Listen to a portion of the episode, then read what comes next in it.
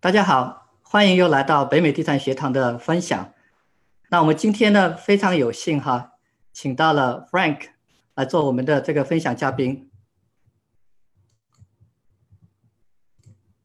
大家等我一下啊。好，Frank，呃，欢迎来到我们的直播间。啊，谢谢谢谢谢谢，大家好，大家好。那今天呢，我们那个因为已经很多的这个推文和海报都出去了，大家知道，我们今天要聊的呢是关于一个社区改造的这样一个话题。那在这个话题开始之前呢，我们先简单的介绍一下 Frank。那 Frank 一会儿呢，你也可以再呃多讲一下你呃自己的一些工作的背景。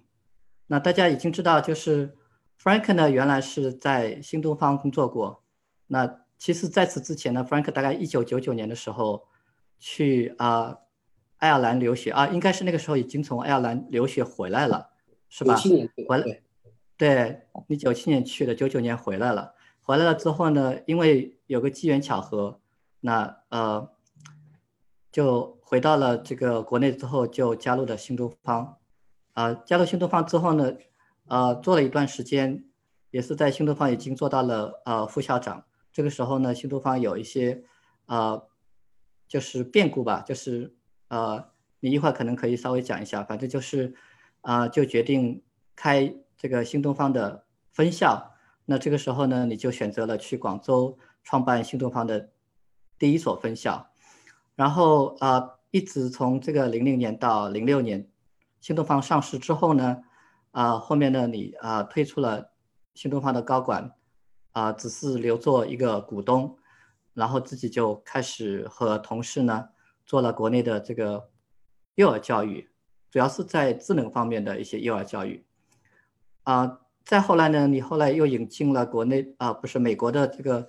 智能的视频分析，创办了第二家公司，好像这两家公司都还在现在，对吧？对，对对对啊，然后呢，你再和呃。合伙人一起到这个美国的休斯顿开始做，今天我们主要要讲的这个独立屋的改造。那现在呢，Frank 是在呃新加坡国立大学读 EMBA，正好呢也是陪着你的孩子在那边上学哈，所以呃这段时间我们也是呃非常的有幸，正好呃 Frank 也比较呃有一点时间可以跟我们来分享分享。那我对 Frank 的介绍呢，就简单的聊到这里啊。要不这样，Frank，你再花一点时间啊，跟大家聊一下，就是我们在说的这个投资之前的一些经历吧。因为好像很多的小伙伴，我看到对啊，你之前尤其是新东方以及新东方之后的呃一些创业的经历也是比较感兴趣的。我们就呃先聊一聊。可能我们今天这个呃话题确实没有办法把啊。Frank 的经历都 都好好的呃聊一遍，我们可能可以再下次有机会再访谈一次。但是今天的话，我们先简单的呃，Frank 你自己聊一下你的之前的一些经历吧。好，好，好，谢谢，谢谢建华，呃，谢谢大家这个宝贵的时间啊，这个呃周末呃大家都很忙，然后这个花。这么宝贵的时间来，大家一起来听我们一起来讲一讲这个，所以我也我我个人觉得哈，我个人的东西讲多了也没有意思，呃，大家也未必呃感兴趣，然后我就花短短几分钟，呃，简单介绍一下个人经历，然后我们还是把重点放在呃今天的干货上面，就是呃像不需要一个很大的资金，然后怎么来撬动呃一个社区的改造，这个可能是。呃，这个尤其是就是对我们大家比较感兴趣的东西。那我呢，经历其实还算蛮简单。呃呃，快五十岁了，这个其实就做了这么两三件事儿。呃，这这两三件事情呢，呃，最主要的呢，呃，都是机缘巧合，应该说是机缘巧合。呃，这个九九九七年。九七年那个，我工作工作了一段时间了，那呃有机会呃去国外读书，呃当年呃我去爱尔兰，在爱尔兰呃读的是 MBA，但是呃就是很短的一段时间，一年，嗯还没有毕业呢，正好拿到一个 offer，这个 offer 我觉得我当时觉得是很珍惜的了，那也奠定了后来的一系列的基础。如果要没有这个 offer，可能我后来也没有机会。呃进新东方，也没有机会呃这个呃参与我后面一系列的事事业吧。呃，当时那个呃 UCD University College Dublin 呃 Trinity College 三一学院呃正好呢希望拓宽呃欧洲之外的市场，那就是正好亚洲是也是他最感兴趣的市场之一，那是他增长呃增长这个比较潜力比较大的一个市场。所以呢，就是我呃呃，就是加入了嗯 UCD 的那个团队，呃，这个开始做那个留学啊这方面的一些呃工作，呃呃一年半的时间，这个也得到一些磨练。然后呃，正好九九年的时候，那个徐小平徐老师，呃，那是我的恩师了。徐老师呢？贵人。对对对对，那是贵人。那呃，徐老师到呃这个爱尔兰呃去做讲座。啊，在 UCD 做讲座，然后我们聊聊得很开心。然后徐老师说，呃，现在国内正好是这个发展的最好的一个时间。这个在在在这个 爱尔兰，你这个这么这个按部就班的是不错的一个生活，很稳定。嗯，但是你可能未必是你这种性格的人这个愿意做的一个事情。呃，为什么不不不不去呃闯一闯啊？这个呃，当时是是是热血沸腾啊！这个呃被呃徐老师一忽悠啊，就回国了。回国，呃，在新东方，在北京，当时只有北京一所，呃，都集中在北京，只有北京，北京这这个大本营这个学校，呃，工作了呃半年，嗯，正好呢，当时四环，北京的四环正在，呃，这个正在这个修路，北四环那个，呃，新东方这个。呃，就是在这个泥泞中这个生存，这个各个校区很破烂。当时那个环境，建建华其实这个呃出国之前也参加的已经比较晚了。对我们很多听众里面肯定都是参加过新东方出来的，所以大家对，我是零五年，对我零五年参加的新东方。零五年，呃，那那阵条件好好了很多，那阵好很多了。对，已经有比较好一些的地方了，但是没有现在这么好，现在就更好了。是是是，现在更好了。这个有新东方的大楼了嘛？呃，这个当时是到处租租那个校舍，然后嗯，这个条件很艰苦。呃，正好呢，呃，这个九九年呃的时候呢，这个新东方呃开始搞这个股份制改革。呃，股份制改革，呃，那呃也是摸着石头过河呀。这个当时的这个环境也造成了这个。呃，就是怎么说呢？这个呃，群雄割据，呃，各自占占一个山头啊。徐老师做留学，做这个这个，当时这个王强老师主要做口语啊，然后这个呃，于老师是以留学这个托福考试啊，这个呃，这个 GRE、G 呃 GMAT、LSAT 这个各种英语的出国的考试啊，各自坐一块儿，嗯。所以这个呃，其实不仅仅这几个学科了，还有很很多这个我们以前耳耳熟能详的一些同事啊，这个大家就是各做一块儿，嗯，有做留留学文书的，有做这个呃移民的，有做这个这个这个呃这个大学的英语的考试的，有做新概念的啊，这个，然后大家都想分一块蛋糕啊，这个基本上是白天上课。呃，晚上九点半以后啊，这个一起这个讨论股份制怎么改造。嗯，这个基本上人嘛，呃，在利益面前，那个可能很多呃很多朋友都看过这个《中国合伙人》啊，那里面呃我们小股东和大股东之间的这种博弈，这种都斗争是还是比较激烈的。这个很多事情在电影中是没有体现的。在这种时候呢，俞敏洪俞老师在这个中关村这个。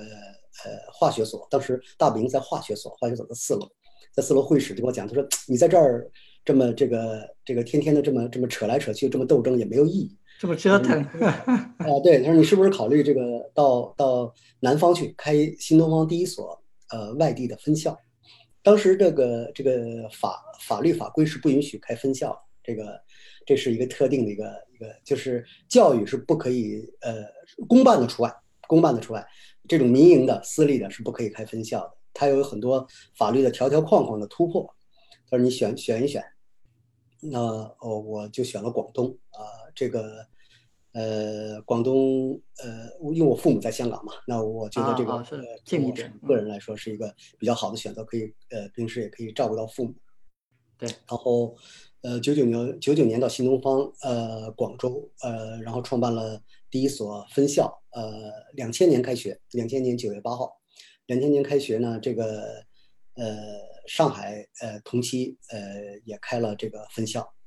嗯，发展的还是蛮快，发展还是蛮快。然后零三年碰到了 SARS，那个是一个呃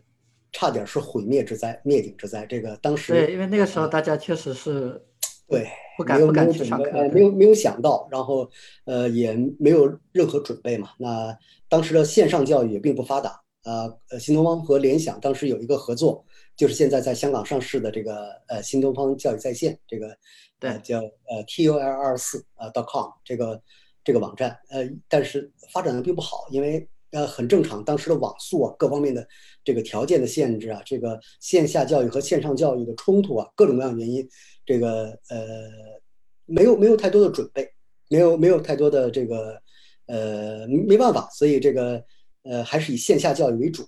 呃，零三年，呃，这个现金流的差一点断了，这个其实对新东方，呃，是一个很大的呃刺激啊，很大的一个，这也推动了新东方这个在度过了难关之后，呃，就是尽快呃这个进入这个呃这个公开市场啊上市 IPO 上市，呃，新东方是零六年上市。我呃，零六零六年离开新东方，然后这个当时创办的是呃一个国际幼儿教育一个机构。啊，我们呃做的现现在做的都还是嗯蛮顺利的吧，嗯，当时是比较前卫，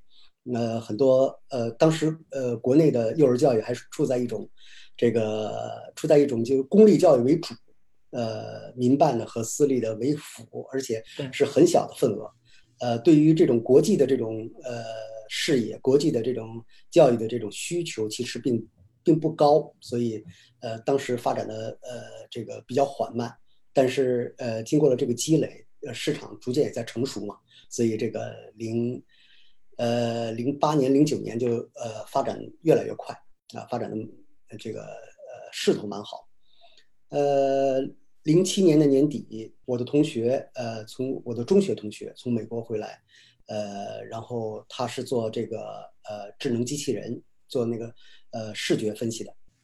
然后他跟我讲了很多美国呃前沿的这个这个发展，呃，他觉得这个呃这个时候是一个蛮呃蛮重要的一个时期，嗯，这个很多事情都是呃这个呃因为需求。呃，倒逼出来的，这个他说，他跟我解释，他说这个为什么呃，中国将来这个视频监控、呃，智能分析、人工智能会是一个大的这个这个这个发展方向，而且全球都会是这个呃很呃很重要的一个发展方向。他跟我解释，以色列这个因为这个嗯反恐的需要，这个。呃，发展这个这个这个这个这视频监控发展，呃，然后视频监控发展起来之后，这个呃呃，光靠人眼来看是看不过来的嘛，那么多摄像头根本不可能二十四小时看过来，这个更多的是录录录像，然后事后来来来取证，那呃这种呃这种效果就没有那么好，而这个呃美国九幺幺两千年九月九月十一号九幺幺之后，这个对这个反恐的需求就是。呃，发展的很快，开始是军方的，后来民用，所以呢，这个呃，他认为这个呃呃智能的这个分析，呃视频分析，这个是一个未来。那我说好啊，那干呢，一起一一一起干。呃，我们两个一起就是又呃做了这个智能视频分析，智能视频分析，呃，这个应该是呃呃做的也是在国内啊，在国内做的是蛮早的。呃，但是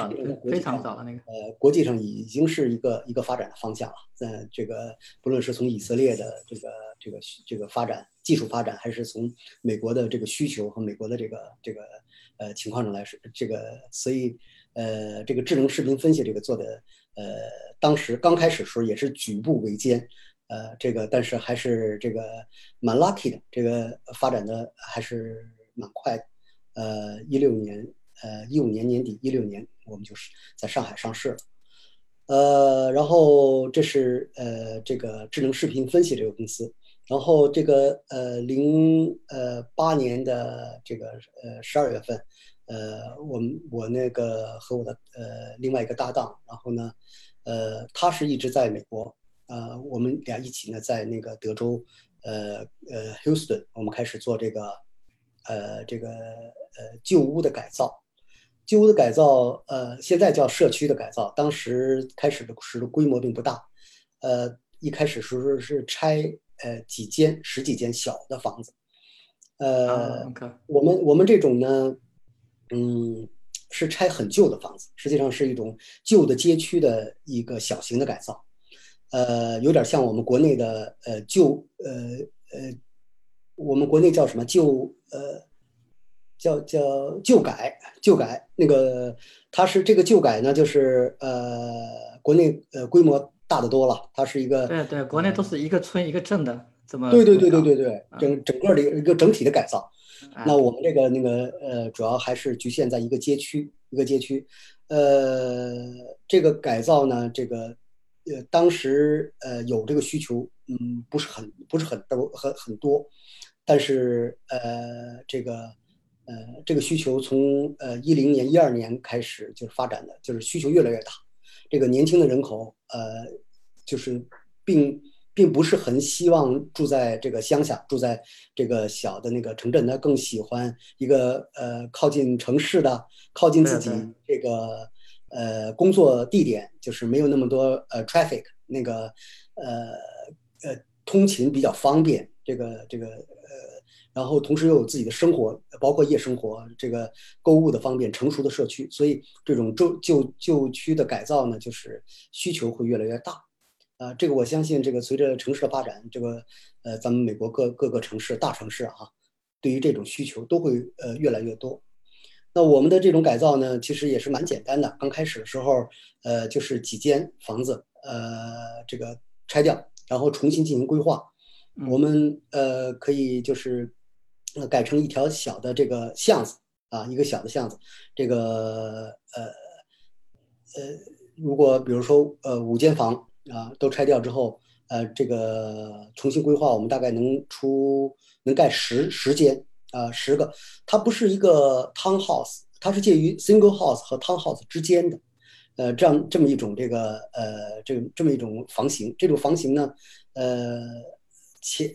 还是有自己独立的前院儿。独立的后院儿，但是都比较小，然后房子呃这个不完全挨在一起，不像 townhouse 这个这个互相之间这个呃会有这个影响，它这个呃有这种自己独立的相对独立的这种生活空间，然后不会不会对其他人造造成太大的影响，呃年轻人蛮喜欢的，尤其嗯嗯一些这个呃这个呃呃。这个白领阶层哈，他还是嗯，当没有一个大的家庭的时候，他还是蛮蛮蛮喜欢这样的一个呃，这个这么这种生活的状态，呃，所以看准了这个这个这个这个这么一个客群吧，我们就做呃一直在做这个东西，呃，后来呃慢慢滚动，呃，越做越有一点规模了，呃，十几间甚至一条整个一条街，呃，这个。在呃，首先是呃，政府有这个需求，然后第二个客户有有这个需求。我们的目目标客户，呃，这个在这个这个呃，在这个这个街区，在这个位置，呃，他有这种很明确的这种需要，我们就呃顺应的这个这种需求来来做了这么一件事啊。嗯，对对对对，那基本上就就这样子，呃，一直做到现在，呃，这个呃很多事情是倒逼，人工越来越贵。呃，这个各种各样的这个呃原因，我们呃逐渐设计一些高科技的东西，然后把我们呃人工智能识别的这个视频的一些东西，呃智能的一些人工智能一些东西，逐渐渗透到我们呃建筑建筑里面，开始模块化，正好正好可以 应用到地打印啊现在的这个上面，嗯，这个对对对对这个一些这样的需求。呃，好多事情互相之间还有一些很良性的这个互动，呃，推动，呃，这个促进呃作用还是蛮蛮大的啊，基本上就这样子。嗯，好，Frank，我觉得呃这边我一边听一边其实有很多的问题啊，我把最主要的两个问题问一下，然后我们再进到下一个阶段，就是你刚才的呃呃阐述中，好像你有好几件事情都是在同时进行的，对吧？你刚才说的这个呃，你做视频。这个分析就是人工智能视频分析的那块到上市，一五一六年上市。但是其实在这之前，你已经开始了在休斯顿做这个社区翻新，然后你做那个幼儿教育，好像这块时间也是跟这个有有 overlap 的，对吧？你那个幼儿教育的那块好像也没有完全放掉，仍然是在做。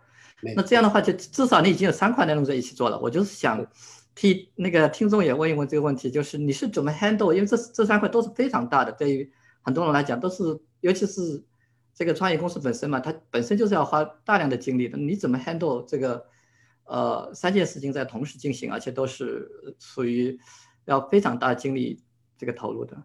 嗯，呃，建华是这样子，这个呃三件事情呢，呃。看上去是同时在做，呃，但是很多事情是是有先后。呃，首先零六年做的那个零六年初啊做的那个幼儿教育，这个国际幼儿教育这个这个项目呢，呃，基本上一年多就搭起了一个架构，而这个团队的架构，呃，对于每个事业，我对于我来说是蛮重要的。这个在一个什么样的平台上发展，在一个和一个什么团队，呃，一帮牛人一起发展，这个对于呃。对于我们来说是很重要的，至少对于我来说是很很重要的。呃，当一个架构发展，呃，就是搭起来之后，这个团队呢，呃，开始进入一个良性循环。很多东西呢，就是大浪淘沙，是一个是一个磨磨的过程，是一个打磨的过程，是一个呃逐渐的这个呃成熟的过程。它不可能一决而就，所以呢，很多事情呃做着做着，呃，你就要这个让放手，让这个自己的团队。呃，让大家一起来，呃，来尝试，总要犯一些错误，总要来来付出一些必要的这个呃学费和代价，这也是很正常的一个事情。呃，然后这个一七年年底，呃，这个零七年年底，零七年年底开始做的这个呃智能分析这个呢，这个很大程度对于我们后来的事业都还是很有帮助的。这个呃呃，我我。我我我对于我来说呢，我是学呃建筑电气工程的，我对这个这个行业呢是有一定的认识，呃，这个科班出身算是。然后我的呃同学里边这方面的资源也是蛮多的，这个同学资源对于我的帮助是还是蛮大的。这个这里面很多东西我也是借助了，嗯，这个我们这个团队里不大家呃负责不同的方面，呃，共同来来来做一个事儿。呃，我们呃就是现在做的这个呃旧区改造，其实呃很多东西我也是呃看到了，呃国际上大家慢慢的对于这个呃智能的需求，对于人工智能的一些一些，其实对于我们反过来对我原来的呃事业的一些促进，那还是蛮大的。这个是呃是一个互相促进的一个过程。呃，最早我在美国看到呃很多。呃，初创公司开始做这个 3D 打印啊，开始做智能建材方面一些模块化的东西。后来慢慢的，国内呢，万科呀，国内的这个呃碧桂园，呃碧桂园成立自己的那个机器人机机器人公司。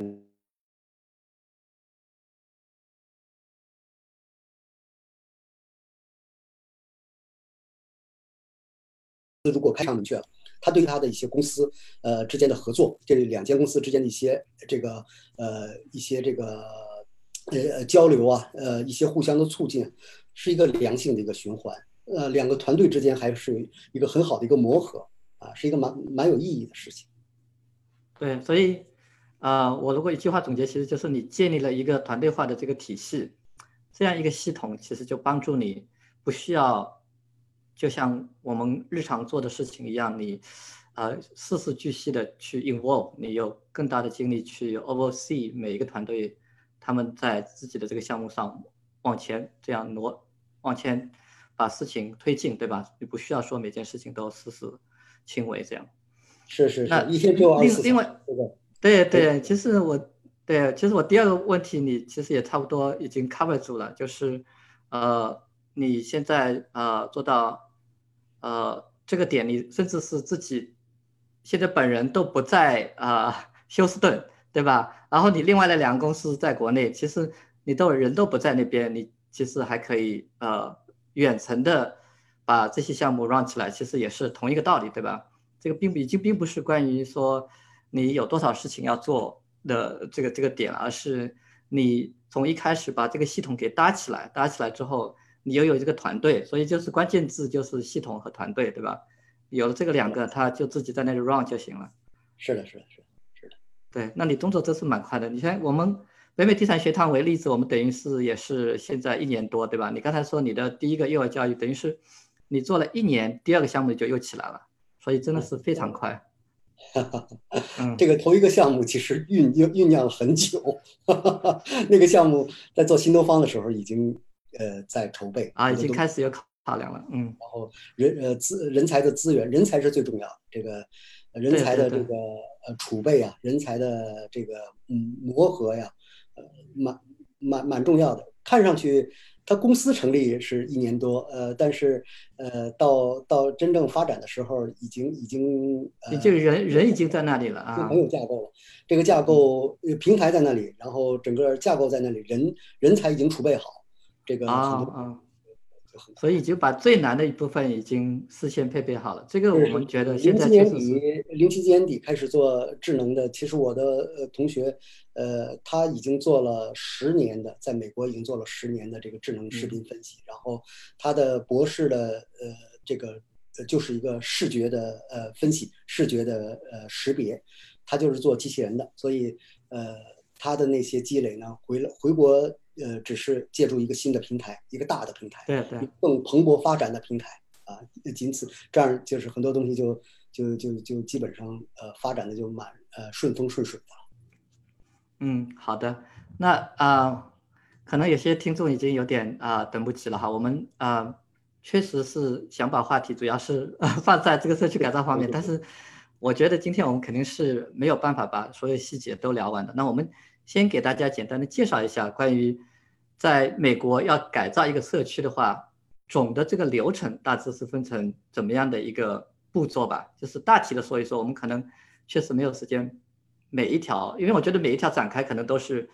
呃，要要两三个小时，甚至是可能是一门课要来教哈。我们先给大家简单介绍一下你你这个项目它整体是一个什么样的一个轮廓，什么样的一个流程。呃，这样，这个呃，我们呃做这种旧房改造的这种项目，它一个社区性质的，所以呢，呃，有一些呃需要有一个呃步骤吧，需要一个明确的步骤。呃，我们呢，首先呃，先要找到有这种市场需求，市场需求的地区。呃，所谓旧房改造呢，一定要呃说在这个一个老城区，而这个城区呢，可能正好这个。也是这个 city 或者 county 有这种呃意愿，觉得这个房子太老了，呃，它会有各种各样的问题了，呃，比如说防火，呃，需求已经达不到了，然后这个这个社区呢，呃，很多房子需要大量的维修，那这种时候呢，他就开始有一些呃这个这样的这个指引，或者说这样的一些方向性的一些引导。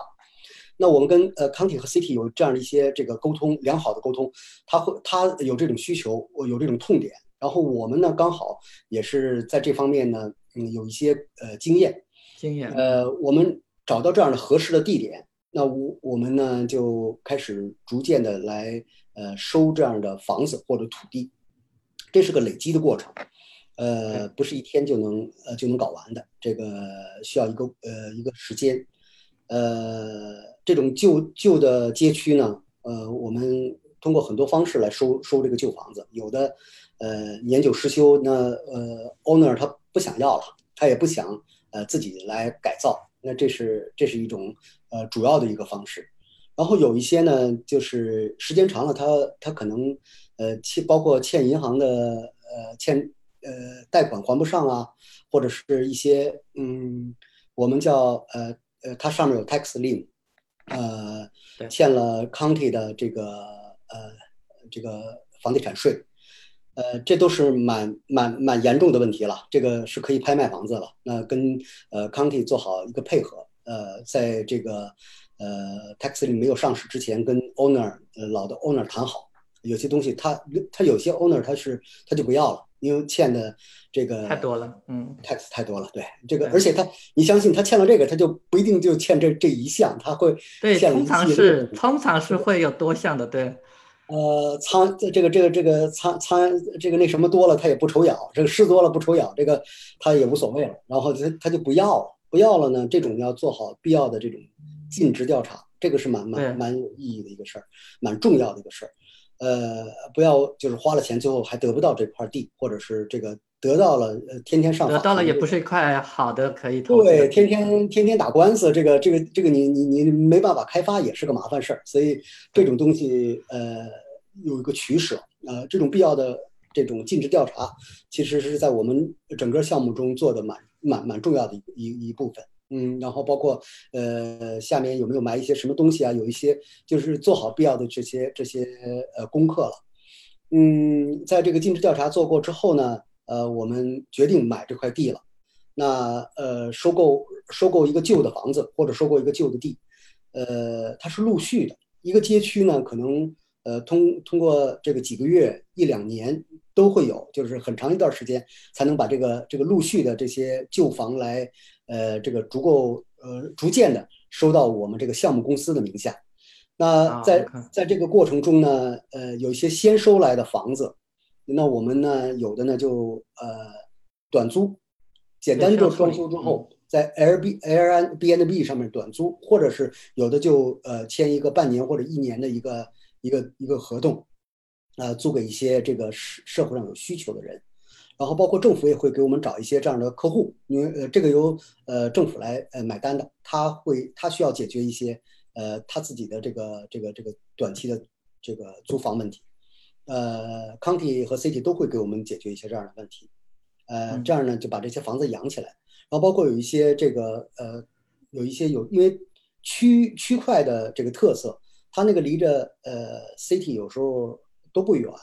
然后呢，呃，在一些很特定的、呃有文化的历史的这个街区里面，这都有可能的。所以有一些我们有的就做成了这个，呃，这个这个啤酒啤酒啤酒屋，但是它是前店后有主，啊，对对对对对对，嗯，对前店后厂，它有个院子，然后前院呢，大家呃这个晚上纳凉啊，呃喝酒啊，前前院可以这个，呃这个这个作为一个休闲的场所，后院呢。呃，是一个敞开式的，那个、那个、那个租客他给改造成一个啤酒的加工车间，是个可视性的加工车间。那个那个项目，我们觉得对大家整个街区都是一个非常好的一个，大家有休闲的地方，然后可以看到啤酒制作的工艺，可以呃喝到最新鲜的这个这个这个生啤，然后里边的那个那个酒渣，这个做成各种不同的口味，啊，这个这个还是蛮有意思的，所以就租给不同的这样的客户。嗯，然后用这些租客，呃，这个他们的这个租金，来养我们这个地，呃，逐渐也也是在等待，等待这个逐渐在呃这个租呃收周围的这样这样的旧房子呀，收周围这样的这个呃收这个呃旧的土地呀，啊，这个逐渐的来来积累。大概养这么一块地，大概一般一两年的时间吧，至少一两年的时间，逐渐的一个街区，呃，就收的差不太多了。这种时候呢，我们就开始进入规划阶段。这个，呃，在这个之前跟呃 county 和 city 的这些呃沟通啊，还是蛮蛮有必要的。哪些东西我们可以做，哪些东西怎么规划，呃，得到他们的同意，得到他们的支持，然后，呃，这个我们呃在这个后期开发的时候，这个。呃，我们有一些东西可以先开发，有些东西后开发，这里面有很多技巧啊。这个对对对，哎，其实他他这个我们也遇到过好多问题。呃，最早的时候就是因为这种不合理的开发呀，这个呃也也交了好多学费，也也确实是这个那肯定的，不懂嘛，那不知道，然后这个这么大的项目对。哎，盲目的开发，有些东西这个同步推进，这个呃大面积的这个开发上市，因为做嘛就想一下子赶快把把一个街区改造都改造好了，有的时候欲速而则不达，这个里面没错没错，这个要要要注意一些这种开发的节奏，这种控制，呃和这个市政配合好，呃市政的一些需求配合好，然后进行个重新规划之后，如果一旦确定分成比如说三期五期啊甚至更多期这么开发。那呃就可以陆续的、逐渐的拆除。拆除之前呢，跟这个租客呃做好必要的这个沟通工作。很多东西，嗯，就是在谈了。这个要跟租客做做做做一些必要的这个呃，该给呃嗯租客一些呃这个甜头还是。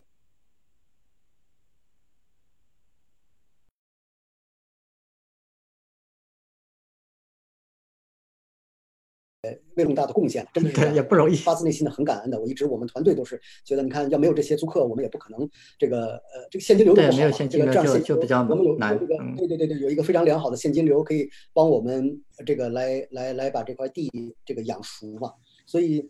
嗯，好说好散。在其实当年跟呃租客签合同的时候都已经谈好，但是有时个别的。大多数租客都很很好谈，说好了的一年的，或者说好了半年的，或者说好多久的一个合同，该搬走就搬走，大家有都有这个，呃，这个法律的这个尊尊尊重法律啊，有这个法律精神。但是个别的租客因为个人的呃一些原因，呃，生活上比较艰难，或者说有各种各样的呃这个问题，那呃谈好一个条件啊，给给他超过他心理预期多那么一点的这个补偿的话。呃，他也会很高很高兴的。但我我们倒不是怕他把房间搞得乱七八糟，我们是觉得就是说有时候，呃，既然嗯有过这样的这个这个关系，有过这样的这个呃交往，还是大家好说好算啊好散。嗯嗯嗯。呃，这个这个将来呃再见也不难嘛。而且我们在有些新的街区还在开发，呃，他可以搬到我们另外一个街区去租房子，有很多事情都可以都可以谈啊。这个人心都是肉长的，都可以都可以互相来沟通。呃，然后谈好了租客的遣散和解约之后，啊，那就进入拆房阶段。拆房呢，在美国拆房是有一个这个有法律法规，是有很多技巧在里面。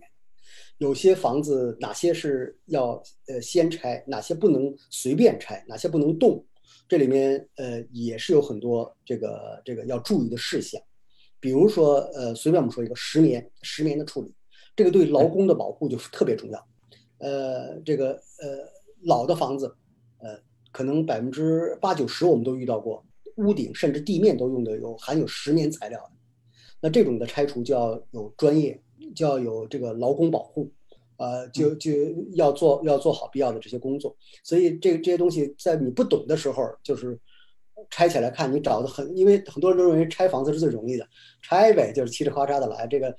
呃，这个专业的拆屋公司有时候。有些钱是必须花的，呃，这个有些钱可以省，有些钱是不可以省的，省了是要花更多的钱的，所以就这种这，呃，这种必要的教训啊，这种必要的这种这种这种呃经验，还是要慢慢的积累。拆拆一个屋子呢，呃，提前做好断水、断电、断各种气、煤气啊，这个这些，然后那些接头怎么处理啊，有一系列的故事可以，到时候我们有机会还可以慢慢的这个讲拆屋的故事。呃，好了，对，比都平整了，都平整了之后呢，我们呃分阶段进开发，而开发阶段，呃，我们有长期的一些合作伙伴，呃，他这些这个呃建筑公司，他和我们的设计公司呢，很多都是长期合作的。我们设计公司的很多方案，很多东西，呃，大家都互相呃这个了解，这个沟通起来成本也也比较低，成本也比较低，时间效率的。呃，都会很快，呃，所以呢，呃，拆除拆除在拆除的时候，我们的呃建筑商很多时候已经开始进入，因为有些拆除的物料可以二次利用的，屋子拆完了不是，嗯，把一个东西放在合理的位置，呃，它可能有呃这个更好的用途，它就不是垃圾，你就不用再花那个垃圾的清理的费用，所以我们很多呃拆屋的时候那个材料，呃，进行这个重新的这个呃整修。我们可以二次利用，啊，很多时候都可以利用，呃，这样呢，呃，建筑商，呃，在呃和我们这个呃拆除公司还有这个呃设计设计所我们之间的一些配合，那其实是蛮必要的。然后在这个呃呃这个承建的过程中呢，在建设过程中，我们呃这个分阶段的呃，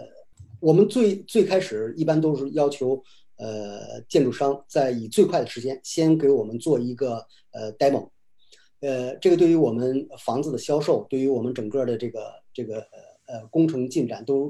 都蛮重要的。有了这个 demo，我们的那个呃 broker，嗯，他们 sales 带着带着那个呃客户就可以就可以开始卖了。对我们很多东西就可都可以卖了，而且呃，我们大概三分之二是在呃呃，之所以现金流好哈，就是三分之二是在这个图纸阶段。嗯，看过 demo，有的没有看 demo，有的是看过 demo，呃，他就他就他就已经呃交钱了，不是交全款啊，但是已经呃，这已经定金有了，嗯，已经有定金了，然后你就有有潜在客户了，而且这就不是不是一个，它是一个很直接的一个客户，所以我们很多呃在房型设计阶段，有些东西呢，就有的就可以，嗯，我们现在有一些呃个别的可以进行定制化的，甚至可以这个呃这样这样的客户也可以呃防止二次装修、二次呃拆。然后我们呢也避免不不必要的浪费，而且最主要的是这种呃这种这种呃定制化的这种收益呃是比我们这个这个模块化和那个呃规模化的会收益会大得多，这也是我们一些一些一些经验吧。然后在这个这个阶段呢，我们的那个呃 broker，我们这家呃这家 broker 非常非常好。合作了十十一年了，十一年了，对，合作了十一年了，差不多十一年。那他呢，呃，他接接客户来看房，怎么来来做？他的很多细很细致的东西，呃，我们也很欣赏，很专注。呃，他接客户，他不是让客户自己开车来，他去客户家接客户来过来看看房，然后给客户的给客户他的那个车是是那种真是专专门的，就是接客户的车。他是司机开车，然后他坐在这个这个后边，就跟呃伦敦的那个出租车是几乎一模一样那种面对面。他在这个这个接客户来的过程中，就拿我们的图纸，拿我们的一些资料，就开始给客户来介绍这种沟通，然后帮客户解决一系列的问题。呃，这个这个对吸引客户其实蛮有帮助的。他有很多细节的东西。当一个公司做的时间长了之后，他很多细节注意到之后，他们卖房就是基本上是是。呃，很不叫很容易，是一个很顺理成章的。站在客户的角度，呃，这个年轻的客户需要一些呃学校方面的 information，需要一些这个呃这个对于这个社区的一些了解，对于这种呃这种房子的一些定呃这个呃规模化的一些要求、定制化的一些要求，呃，这个客户方方面面需求他都会想得到。很多东西，我有时候看了他资料，我觉得比我们资料还还详细。他他这个对对于我们这个这个产品的了解，对于我们我们很多呃设计师设计的时候，他不会跟跟其他人说的。他很多东西呃是我们提出来的 idea，然后设计设计所他给设计的。但是很多东西，他有很多巧妙的东西呃设计在里边。我们跟 broker 讲了之后，他会记下来，然后很多东西在跟客户的沟通中。他他会潜移默化的，就有时候就那么一两个点，让客户满意了，客户就很高兴。而且尤其年轻人，他买房子有时候很多时候，呃，这个还是蛮蛮蛮快决定的，很很很容易就做出决定。这个这一个两个三个点，适合我的需要买，就就就直接就买。所以呃，很多东西呃，他卖得快，我们呃，对于我们也是个很好的一个支持。所以很多东西互相的一些帮助。呃，基本上就是我们这个流程后边的很多流程呢，呃，就是合作伙伴之间的这种，而呃选地、选地、尽职调查和怎么来养地，那是我们呃包括设计，呃，就是很多设计并不是我很喜欢的，但是我知道是我的客户很喜欢的，这就足够了。很多很多东西在这个设计阶段。呃，这个就就放到呃这个里面去，很省得后期的一些大量的更改，这个对于我们呃减少损失也是蛮有帮助的。所以，嗯，我们做前期比较多，我们的合作伙伴做后期比较多，然后大家长期的合作，呃，共同在一个平台上，这个共进退还是蛮有蛮有意思的啊。建建华基本上就流程，非常好，非常好。我觉得我中间我都不舍得打断，因为我觉得是整个流程你讲的非常的顺畅。那这样，我可以大致的可以回顾一下，呃，帮听众回顾一下哈，因为我们这一次呢，完全就是访谈的形式，我们没有用任何的图片或者 PowerPoint。那大家如果回顾一下的话，基本上就是一开始的话，你结合 City 或者 County 的一些规划，去拿到这个土地，对啊，或者是拿到这个小区的一些物业，然后呢，就是与此同时，其实你是要做 Due Diligence 来 confirm 到底值不值得去做。啊，去买下了这块地或者这个房产，然后就是呃，有很大的一块，呃，就是因为这个地一开始弄下来还没有办法直接开发嘛，你要养地，对吧？养地其实是对于大家来讲是比较新的一块内容，但是其实落实到实处，其实就是说，如果有一些房子在那边是可以租出去的话，或者是空空间可以租出去的话，先把它租出去，对吧？对对对对。然后就是呃，第四方面就是啊，开始做。各按照各方面的要求做设计，然后呢，呃，开始呃把整个这个小区的啊规划做起来，啊，然后后面这个养地养的成熟了，在后面的话，我们就是到呃第六步就是要开始做拆除，然后再后面再做新建，对吧？然后其实很多东西其实是同步进行的，包括设计的话，其实是老早就开始养地的时候就开始了。是啊，然后呃，包括刚才这个呃，最后其实最后第七步最后一步出售的话，你们从一开始设计到呃装修，在这个呃新建的过程中，其实已经开始在做预售了，所以并不是完全，并不是完完全全流程化，但是主要的步骤就是这一些，就是。拿地拿拿资源，due diligence，然后呃呃呃养地，然后再做设计规划，然后再拆除，再新建，然后再出售。啊，大家那个我们可能呃后面有呃机会的话，可以在中间大家感兴趣的可以再展开来讨论，因为我们以前做过这样的访谈，就是做过之后中间有一块大家比较感兴趣，可以再专门的再来讨论。那这里面有有。呃，一些内容我觉得，呃，我先问一些问题，然后我再去那个 YouTube 上面看大家的问题啊。大家现在如果有问题，可以在 YouTube 上面啊留言，我会在呃 Frank 回答我前面问题的时候去看一下问题。呃，第一个就是刚才你这个养地的那块，因为你养地其实有两件事情，一件是你要确保这个小区按照你们规划，你们能够把所有的房子都拿到，对吧？啊，其实。一方面是可能有一些我不知道有没有钉子户这个这个概念，就是会不会有些人不愿意卖，就是他虽然可能呃住的也不是很好，或者现金流也不是很好，无论是投资还是自住，但他可能就是不愿意搬或者不愿意卖给你们，有没有这种情况？这个建华确实这样子，这个 很多时候啊，每个人想法都不一样。这个对作为 owner 呢，呃，有的时候这个呃。大多数，呃，都会都会救了嘛。那能卖一个合理，甚至呃，这个比自己呃预期还稍微高一点的价格，他还是蛮高兴。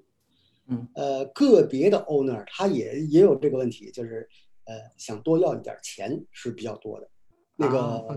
呃，如果能够通过钱的问题能解决的，有时候这还是还是比较比较比较好的事情了。这个能能够能够谈嘛，有的谈。还有呃，所以知道这个。这个老 owner 他的需求是蛮重要的，个别的 owner 他是一种真的就是一种，我这个这个这个这就是我祖上的多少年的一个地啊，对我也有碰到过这种，对，就是说那什么呀，就是怎么都不愿意搬，对，哎，这个反正呃，他一定会有各种各样的这样的，他说你给我多少钱我也不想卖啊，我这个这个我父母啊，我的爷爷奶奶，对对对，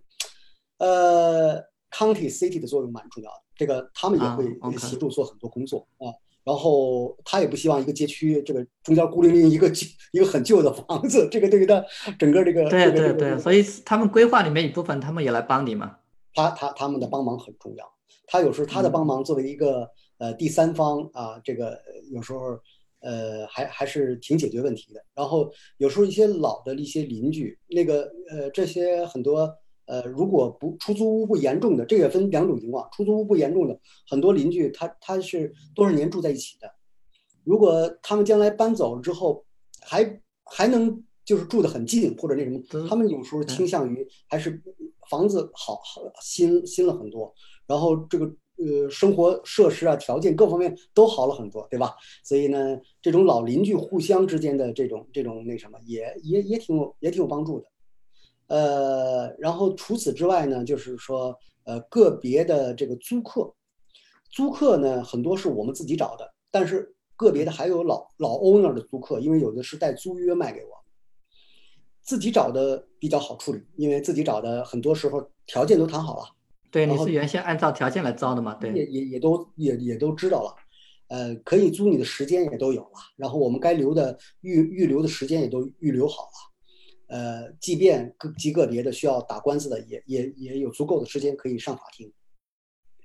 那呃，该客客气气还是客客气气。呃，个别的老租客留下来的呃租客，呃老的 owner 留下来的租客，那个遇到的问题的可能性会稍微多一些。那个很多时候呢，就是租客他大多时候就是你要解决他的后顾之忧，他会，嗯，绝大部分他会配合你。那呃，因为我们自己还有不同街区的一些改造，旧的就就不同的项目公司之间的这个呃这个配合。我我我可以介绍新的这个旧房子，这个很旧的房子，但是价格很便宜嘛。他们主要为了呃这个有一个呃这个便宜的这个租金，呃，然后他如果有有有地方去，又不是很远，或者说呃 city county 呢，在他的收入达到要求，在有一些这个必要的条件，呃，他们也能解决这这部分租客的一些需求。所以老的 owner 呢，留下的租客呢，一般呃就通过这么几个方式，还是说就是说，如果嗯政府部门能够帮忙的，呃，他们很多，我们可能有一半儿最后是政府最后呃呃，我们叫廉租房，帮忙啊，对，帮忙安排，就就就解决了。然后有那么呃一小部分是我们自己，比如说我们在在在其他项目上呃有这样的房子刚刚收回来，我们也要出租。然后我们跟他谈这个，就转过去。哎，你搬个家，然后搬家的费用我们出，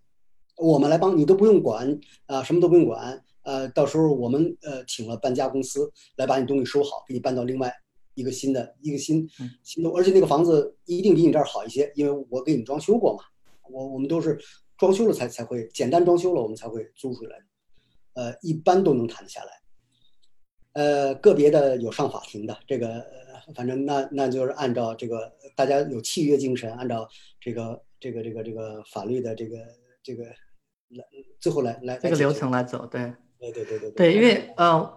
我想来想去，因为这个社区开发相当于是一个大规模的 flipping 的项目哈，所以很多很细的关于怎么样做 flipping 啊，呃，就是包包括是呃这个怎么样招租客，怎么样让租客走啊，这些细节的问题我就不问了，因为我们。呃，其他的课程和这个呃访谈中都有呃聊到过，所以我就会比较呃倾向于呃问你一些这个社区改造比较专有的一些内容，比如说你这个呃养地这一块啊，就是刚才我们说你把这个地收回来之后，中间有一段时间是养地，养地一方面是为了有现金流哈，另一方面就是因为这块时间你要拿来等于是要把所有的这个地收回来嘛，那。呃，有没有一种情况是，比如说这个社区你当时这块地买下来之后，没有说你需要呃驱逐或者是需要去把一些还没有在你的名下的房子买下来，你是一下子就整个社区都买下来的话，你有没有这种可能是你不需要养地的，还是说基本上你还有一些其他原因要考虑，一定要养养地这一块？呃，我我我们干的这些项目。都有养地的过程，都要养，嗯，全都全都有养地的过程。然后，呃，很多时候呢，呃，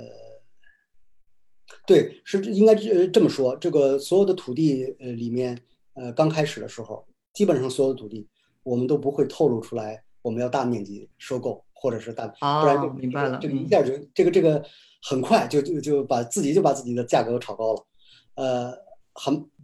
有时候是很有节奏的，有时候是很慢的，有时候，呃，但绝绝绝大部分都是很悄悄的，很悄悄。明白了，明白了。呃，这个等到基本上，呃，这个整个社区都知道的时候，其实已经收收的差不多了。这个只能说就剩下钉子户或者是一些老大难了。这个那种时候才会才会这个爆出来说啊，这个街区已经 owner 都换了，其实其实已经换了，已经不是不是那些。这个，因为大家还可以投票嘛。那如果我我们已经有绝呃有那个绝对呃多数的票数，我们就不用不用太担心了嘛。所以，对对对对对对对，刚开始的时候就零散的收，嗯，零散的收，通过通过这个这种各种手段，我们呃跟银行关系也不错，银行呃这个银行收收收一些，然后政府呃欠税的欠税的其实是。是是是我们一个很重要的一个一个来源，一个来源，嗯，呃，然后这个我们自己在公开市场上也也同时在收，呃，需要需有时候需要，呃，因为这种东西一般我们嗯不能拖的时间太久，拖时间太久，迟早有人知道这个这个对于你的意图啊，对于你的对的对的，我最想说呢，其实有的时候，对没有呃叫做没有不透风的墙嘛，整个最终还是会透透露出去的。尤其是慢慢的你就发现周围的这个呃 owner 都在变的话，对吧？是是是是是的。然后呃，我刚才其实忘了问了，你这里面还有一块跟一般的我们买房差别比较大的，就是你跟 county city 的这个这个关系是非常非常接近的，就是很多东西等于是你们是 win-win situation，等于是他们有这样一个规划之后，你们等于是作为一个执行方在帮助他们把这个规划做出来，对吧？那这种这种关系，我想知道是你们是从通过什么样的方式 build up 起来的，然后就是呃怎么样能够呃就最终达到你们想要的现在这样的一种呃一种位置，就是甚至是有一些 potential 的项目，CT 都会来找上你们，这个是怎么去建立起来的这种关系？呃，这个。除了时间，除了时间。好，建华问的非常好，这个这确实，这这个这个这个，我我说我们其实有有三大客户群，有有三三个客户群，呃，其中建华说的就是最主要的，这个这个 owner 这个是最最主，这个不是 owner，这个 city county 这是最这政府部门这个是我们最大的一个客户群，他有这个市场需求的时候，他有这个这个这个旧旧旧街区改造的这种需求的时候，呃。他会说，他会要找让他放心的，曾经有过合作经验的，这个大家磨合的都以前都很开心，帮他解决过痛点，帮他解决过问题的，那他他会主动给你一些这样的机会。这种这种呃配合起来呢，呃会比就是说我们我们两个之间完全陌生，没有任何信任而言，这个会会我们会呃这个得这个先天的会得到一些这个这个帮助啊，这个。这是很重要的一个，就是信任啊。然后呢，呃，我我刚说那个三个客户群，老 owner 是个客呃是个客户群，新 owner 是个客户群，也就是房子卖给我们的客户和我们从老的 owner 手里买，这这三个客户群，我觉得对于我们都很重要，我们都要都要我们叫服务好。我我我站在他的角度，他有什么需求，我做到了，他自然会帮我，就是我帮他解决了他的痛点，其实就帮我自己解决了痛点。呃，很多很多东西，这个呃，当这个呃政府部门它在一个规划，它只是一个呃规划，它只是一个指导，很多东西真正来执行，呃，变成实际的那个需要呃需要需要钱的，需要精力的，需要经验的，然后不是每个人都做得了，所以他他会倾向于跟他合作好的一些一些一些这个呃这个公司呃一些机构，然后大家进行这个。呃，一个长期的合作，呃，所以了解了解好这个呃客户的需求，我们对政府部门也有一个客户画像，我们对对我想说，对于这个政府部门，他这个哪些规划他有可能会同意，哪些规划他不同意。哪些街区会，它会，它会让我们呃来操作某些东西？哪些街区它不会让我们来操作？这里面都要都要有根据这个呃这个客户的画像，我们来设计产品，来来做这些东西。呃，有时候就容易一些啊，就就能能够比较比较。那我正好正好是在这个话题上面再延续一下，因为你这个三个客户群，我们呃这个在翻新项目中，像我自己在翻新，包括我们自己呃学堂有一门翻新的课程。呃，课程里面讲到比较多的，其实是你说的这个老的业主的，呃，这个这个群体，我们其实是讲的蛮多的，因为我们是想要知道怎么样从他们手中去买房子嘛，那么会知道他们的需求，然后我们去满足他们的需求，把房子买过来。但是你的第三个客户，其实我们也是想的，并不是很多的，就是你要买房的那些客户，我们顶多讲的比较多的就是我们把房子呢，就是装修的比较中性化一点，到时候挂到市场上去呢，比较容易卖一点。啊，但是你的就是刚才都已经提到，呃，你对自己这个要来买房的这些客户群，其实是有比较明确的画像的，对吧？然后你甚至如果是早期他们预售的话，甚至可以让他们做一些 customization。所以我就是想问问你，呃，这个这个第三个这个客户群，他这个画像是什么样子？你们是怎么去描述这个画像的？好的，好的，好的。这个呃，这个第三个大的客户群是最后。其实是是最重要的，也是我们最后来实现收入，是这个赢得利润的一个最核心的东西。所以，呃，迎合客户的需求不是最重要的，呃，最重要的是客户画像。呃，客户呢，有时候自己都不知道自己有哪些需求，他会他会海阔天空，他会有有有无数 idea。你你如果你可以帮他实现，那就克制了，定制化的，那克制那可以可以增加利润，那那个是另外一回事儿。但是对于这个客户群体，我们呃有一个很清晰的定位。我们知道，我们要要在拿这块地之前，我们就要知道将来我们这个客户是什么样子，是什么样子。所以做好这种必要的这种这种规划，这种客户画像就特别重要了。所以呃，就是建华，你您您刚才问的这是一个非常非常重要的，也是就最核心的，就是我们怎么能够卖出去，卖给谁，怎么能卖出去。那我这个客户画像呢？我当时我们会有这么几点。我们这个是一个非常成熟的街区，周围 Costco 这个呃沃尔玛这个这个这个 Target 的这个一系列的成熟的呃这个是个成熟的街区，它周围有成熟的，所以这个客户群一定是非常需要这样的。他他很介意呃会开很远的车去买东西，他希望就在身边。然后第二个，我们这个离 City 很近，对我们离 City 很近。那我们这个客户客户群呢，他。一般呢，就是需要生活，要 life，而且呢，很多人喜欢夜生活，然后这个这个他会会觉得这个呃，如果一旦没有了这个这个这个活着都没有意义，没有这个 life，活着有什么意义，对吧？所以这是一个嗯朝气蓬勃的，很有很有这个需求，有需求就好，有了需求，我们就可以来引导和满足他。那这个客户群呢？呃，他对通勤的时间，对他对通勤的时间特别敏感。呃，像我们这个这个大部分在呃 Houston 这边的，我们是很靠近这个呃德州医疗中心。呃，那我们的我我们就是说，等于说在德州医疗中心，呃，Rice Rice University 和 City Downtown 这个这个这个在这个三角中间。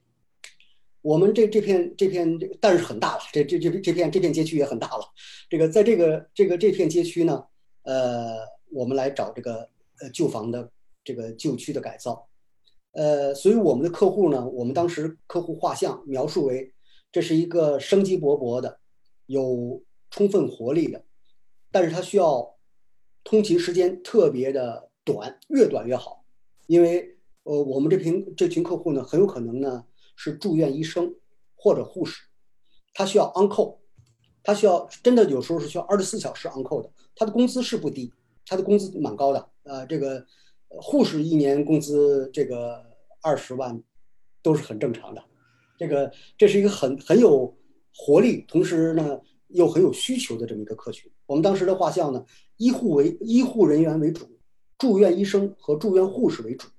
，ICU 的护士。然后这个他们，呃，需要离着通勤时间短，离着住的地方近，呃，离离着这个医院近，同时呢，离着生活生活的这个这些设施又非常发达，非常方便，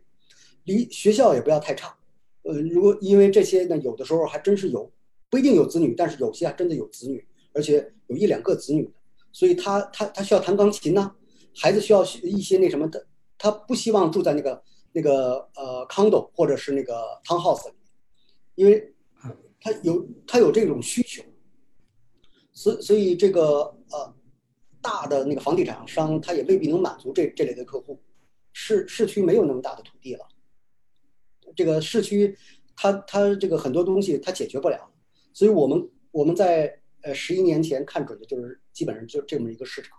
零八年我们当当初就是有当时就做了一个很清晰的这个客户画像，我们会觉得这这样的这个这个。它是有购买实力的，因为我还是需要把房子卖出去。对的，对的，最终还是要对对现，不然我实现不了利润呐。这个我我没办法良性的一个循环。然后第二个呢，呃，这个这个呃，Houston 其实对价格是蛮敏感的，它不是像那个呃这个 Los Angeles 这个旧金山房子卖一百多万是是是是很正常的，应该因为在很多地方几十万的房子都都。都很容易，然后一百万、两百万房子是很正常的了。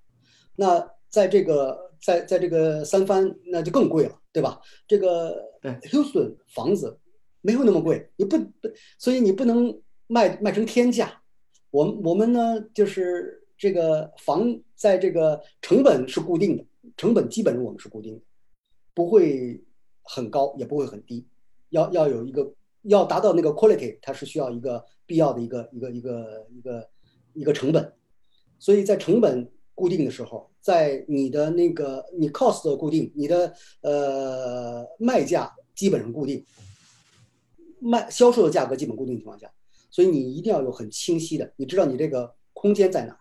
你知道对。这个能卖能卖多少钱的时候，所以你要集中在你这个特定的一个人群。所以我们的客户基本上就是有这么几个大的方向需求。然后当时我们把它定位在这个医护人员、住院医生和住院护士，以及呃石油公司的这个呃白领和我们 NASA 这个这些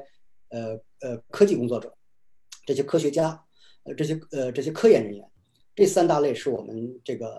呃主要的这个客户群，所以有这个清晰的客户画像之后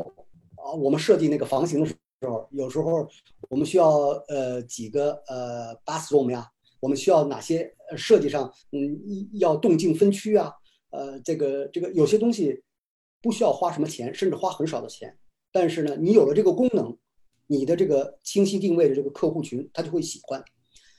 我说 uncle 的这个这个这个住院医生和 uncle 的这个护士，你设计的这个房型如果不能动静分区，他不想想影响到家人的，他他突然一个电话来了，这个这个这个呃让他马上去医院，可能是半夜，所以呢他需要呃这个有一个动静分区的这么一个一个环境，嗯嗯啊他需要不不影响到家人，所以你在设我我们在设计阶段很多东西都融入了这些。客户需求知道很，当你有一个很清晰的客户的长什么样子，他有哪些需求的时候，你设计就针对他的设计的需求。好多好多设计我根本看不上，我觉得这个这个太 太 cheap 了，或者是这个这个基本上就是说，这这是这是这是我完全用不到的东西。但是对，但是你的客户喜欢，我客户很很喜欢，很需要啊，所以你一定要把它设计进去。就是这个这个就是以一切以我最主要的客户的这个。需求有清晰的客户画像来进行产品的设计，不花一分冤枉钱。但是呢，这个呃该花钱的地儿一分钱不要少。甚至呢，很多我们有时候呃这个预期方面都会给客户稍微再多一点点。比如说我们交房的时候有一些新的赠送，在合同里面没有的，然后有一些新的赠赠送，有一些新的附加值的东西，你会让呃客户心里感觉哎呀。这个很满，嗯，对，买超值不是被骗了，这个就够了。这个这方面的这个东西，呃，也其实并没有花太多的钱，确实花钱了。你他一定，你你有一些新的东西嘛，那，他他有 cost，但是呃，你你会觉得让客户你就拉近了跟他之间的那种感情，就觉得哦，这个没有拿我只当一个一个这个这个这个客户，而拿我。当一个小朋友一样的，这个我们就就就把这个生意就就谈成了，刚好是他需要的，而且解决了他他的痛点，而且还超出他超出了一点他的预期，够了，基本上就这样。嗯，特别好，特别好。啊，我你在聊的时候顺便看了一下 YouTube 上面的问题，有一个朋友问的问题，其实正好你这个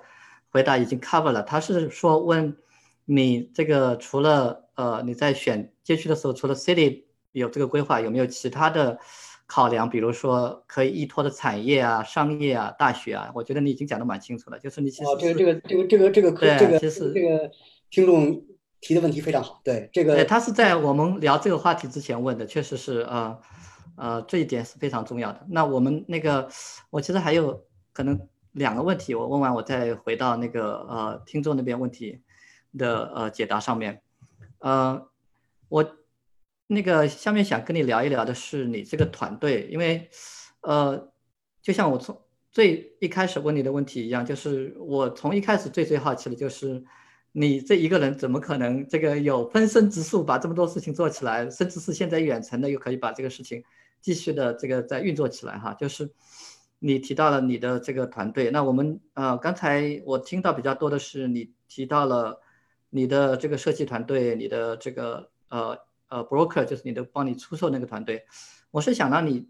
就干脆聊一聊，在你看来哪几部分的人是你在做这个项目里面你觉得最重要的团队成员，然后他们在帮你怎么样呃实现你整个这个流程的这个最优化。好，好，这个整个这个东西我我一直讲，它是一个大的平台。这个平台上面呢，平台越大，对于大家来施展才能的机会就越多，能实现自己的这个理想的平台，呃，就是一个最理最好的平台。那在整个这个项目中呢，呃，我们我们都是以人为为最核心的东西，而这个人的这个呃。人的这这个，嗯，这个变化是最最大的，有各种各样的可能，而且最不可控的。呃，要搬家啦，有些各种呃各种需求啊，这个这个是很很正常的一件事情。所以，如果大家都能共同在一个平台上创业，能够在这个共同的一个平台上各取所需的话，这个可能是一个最最有意思的最佳组合。嗯，哎，最佳组合。这个呃，有些。呃，这个做这个街街区翻新啊、旧房改造的公司，他可能做不了这个我们的一些呃，我们现在三 D 打印已经开始，只是很小范围、很很很小的一个模块化。但是这个就是通过我们的这个呃智能的这些合作，跟我们这些不同平台之间的伙伴之间的一些合作。然后呢，呃，在这个平台上呢。我们最早的呢，就建立一种呃规模化、一种清单化、呃一种结构化的管理。我觉得这个这个核心就在于它，它会让某每一个岗位都不会说是必须的，让一人独大，或者是让让就是一旦缺了某一个人或者某一个岗位上就不能运作了。嗯，对，这个这个是很危险的一个事儿，就是在于我们这个行业。你那有的是人命关天的，有的时候是是很容易就是出问题的。那我一旦把它程序化，把它模块化，把它清单化了之后，呃，万一某一个同事因为个人原因要离职，那没关系，下一个新的同事他只要看到这个 checking list，他在这个清单清单作业上，他每一项他是他去按照这个去检查。就不会因为人员的这种这种这种流失啊，或者是就是出现这样的不必要的这种问题。所以，第一，这个人离开这个岗位不会出现大的，会有影响，但是不会出现大的问题。他只要按照我们的这个流程来做，一步步来，只是快一点、慢一点、熟练一点、不熟练，只是一个他他他这是一个很重要的一个东西。第二个就是一个长期的合作，它有个磨合的过程。为什么我们一直不换这个公司啊，不换这个合作伙伴呢？这个我觉得磨合好了，对大家都好。他长期有生意有钱赚，我长期有很熟练的合作伙伴，我们能够共同的来，就是利益最大化了啊！大家可以捆成捆成一一股绳。第三个呢，就是当我们有一个平台，有这个这个这个项目项目的时候，有这个项目公司，我们很多时候我们会会发现，人的能力有时候是很就想人的能力。永远比我们自己想象的大，所以很多时候呢，我我如果能够把一块独立的交给一些有能力的我们的伙伴，让他在这个项目上面能够，呃，这个呃，我们叫创业的，其实我们叫叫叫，他可以在这个呃，他不用辞职，不用出去，他可以在在这个平台上独立的独呃独当一面，然后来做某一个某一个分支的项目，嗯，他最后最后能，这是一种双赢。这是一种，因为我们不可能每一块都做得了，我们也不可能每块都做得好。与其让他出去成为一个竞争的对手，成为一个一个敌人，成为一个这个撕破脸皮的一个，还不如反正钱也是赚不完的，大家一起赚啊，赚，然后一起这么开开心心的，呃，只要他心地善良，是大家都都都是比较比较这个比较。呃，平和的人比较这个没有，呃，不要呃斤斤计较，大家都是来共同来做一个做好一个事业的，那那是一个好事儿啊，大家都都可以做，所以就可以很放心的让让就是某某一个模块，嗯，但是实际上他不可以做全部，就是说，对对，一个人做不了所有的，能力也有限，这个精力也有限，这个。当能力、知识都有限的时候，你硬逼着他去做做一个全部的也不太可能，不如让他做好某一个东西、某一个模块，这个模块他专了就够了。然后从一个私心的角度，万一某一个模块出现了问题，我换一个某一个模块就可以了。我就跟换合作伙伴一样，我只是呃千锤百炼去去磨合某这个模模块与模块之间的磨合，那个才是最重要的。当这个做好了，就就就很多事情就很容易了，就是大家都都没有那么没有那么那么没有那么计较的时候，呃，就共同的开心，我觉得蛮重要的，能快乐的一起工作，快乐一起一起挣钱，一起来来发展就够了。对对对，我自己听你这么讲，我都觉得讲的很舒心。呃，这个问题，我觉得你真的是回答的远远超出了我的预期，因为感觉好像这个问题你都已经事先准备好了。呃，这个问题确实是，呃，我觉得对于呃我们无论是做小的这在做出租房出租，还是呃以后做大的，像您这样做大的，其实都是非常重要的。你这个团队，你和你怎么样去建立这样一套体系，能够让这样一个团队里面的人。他既是相互依赖的，又是不是说缺一个就没法运作的，然后又是最后大家是能够真的是 win-win situation 的那种情况哈，这样这个是我觉得，而且再小的建华，其实他也都主要的这些他也都需要的这个东西，这个你也需要这个这个这个我们也需要 sales 销售，也需要一些改造，而且这些改造就是再小的项目，它也是麻雀再小。五脏俱全，其实对都是异曲同工的事情。嗯，好的，我们今天其实聊的还是比较呃有，就是呃我们聊的还是就是呃这个话题是相对比较宽、比较呃上一些的话题，并没有今天并没有讲非常具体的，比如说某一个什么呃装修或者呃设计的问题哈，所以。呃，我是想最后一个问题拉回来，就是来问问你，因为我们的听众里面可能有很多，呃，像我这样，我们从来没有做过这种呃社区翻新，甚至是我们可能也就是呃刚开始做这个房产投资，或者就算是翻新，也就翻新了这么一两个、两三个房子。那你的这些经验，你觉得对于这些相对投资经验比较少的投资人来讲？如果哈，假如如果我们也是想要往这个方向走的话，往这个投资领域走的话，你有有没有什么建议？呃，反正你想到什么说什么吧。对我，我这个想到，我觉得最主要的呃资金的这个积累，这是最重要的。这个这个行业呢，可以用小资金来撬动大的资金，但是还是需要资金，还是需要资金。这个。然后第二个呢，就是现金流的这个保障和充裕。呃，这个有多大的事，呃，多有多少。资源有多多大的资金做多大的事，这个是蛮蛮重要的。这个一旦现金流断了，有再多的应收账款，有再多的预期，呃，这个没有现金了，这个一样死。再大的企业都能死。所以，嗯，作为我们一个一个刚开始发展呃企业来说，初创企业可能呃控制好现金流，控制好现金流，在现金现金没有。呃，枯竭的时候就赶快去，呃，这个这个补充新的，呃，这个有源之水啊，这个新的资金来源，新新的现金流的来源，对。呃，然后解决了这个第二个现金流的问题，呃，人才，呃，放对了地方就是人才啊。我们规模不大的时候，包括我们现在，也不可能希期望就是说，嗯，多高的、多高层次的、多那个、多大。呃，多大牌的呃，这个人在我们的这个团队中，呃，第一，他这种人才我们请不来，这个这个这个不一定能够，就是可遇不可求了，他不一定会到我们这些中小团队中来来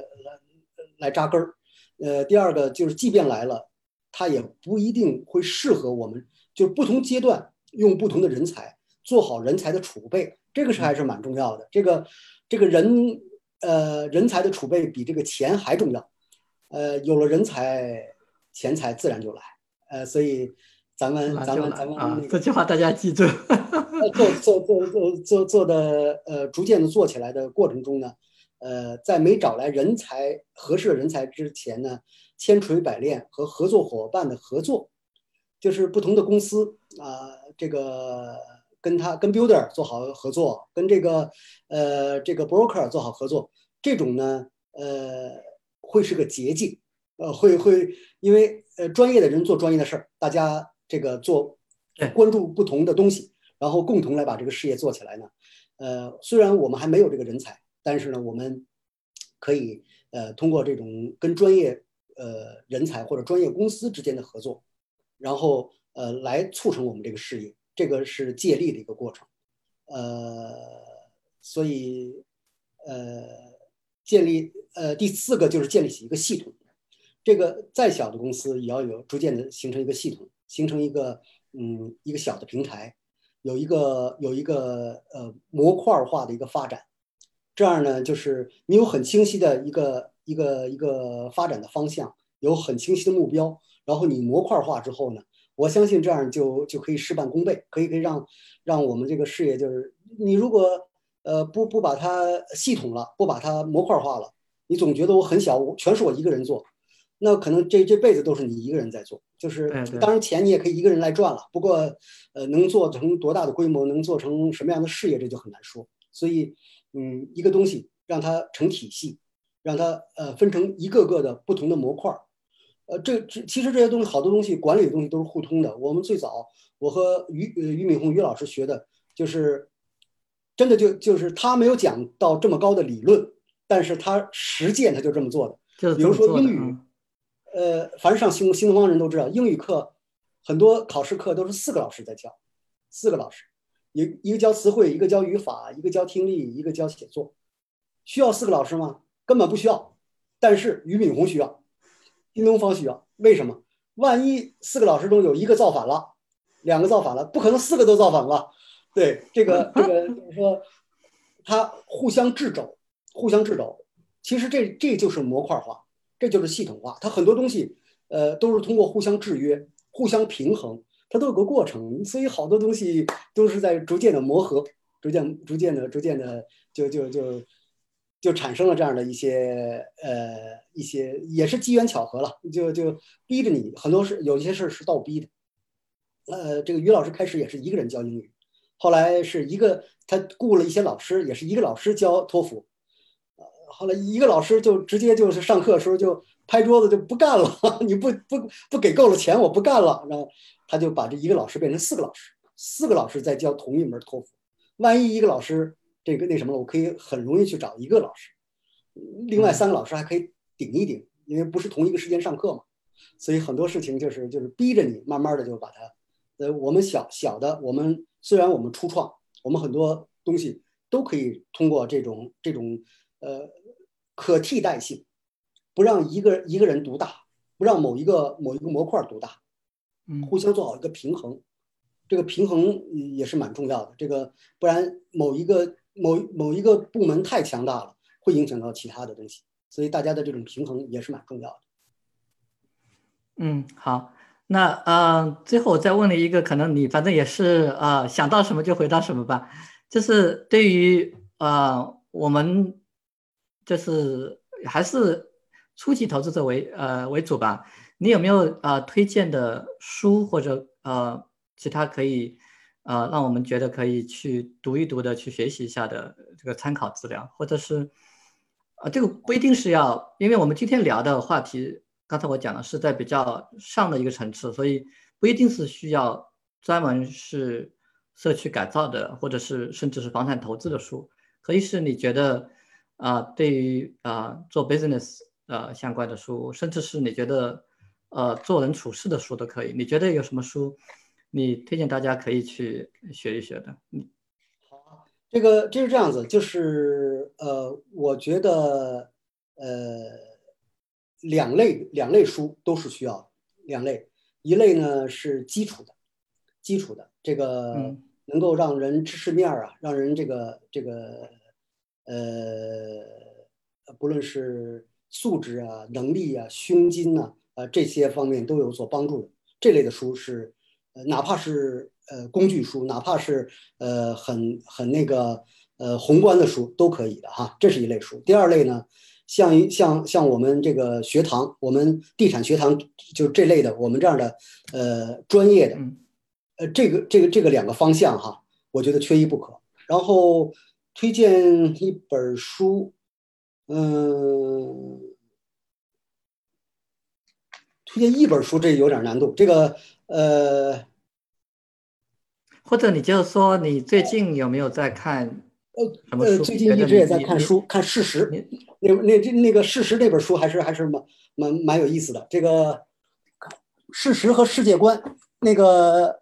我正好还买了两本要送人。呃，世世界观这这本书我觉得蛮有意义，蛮有意思啊。好，这样这样挺好，这样大家都看到了。这个问题我也是这个跳出来问的，正好你你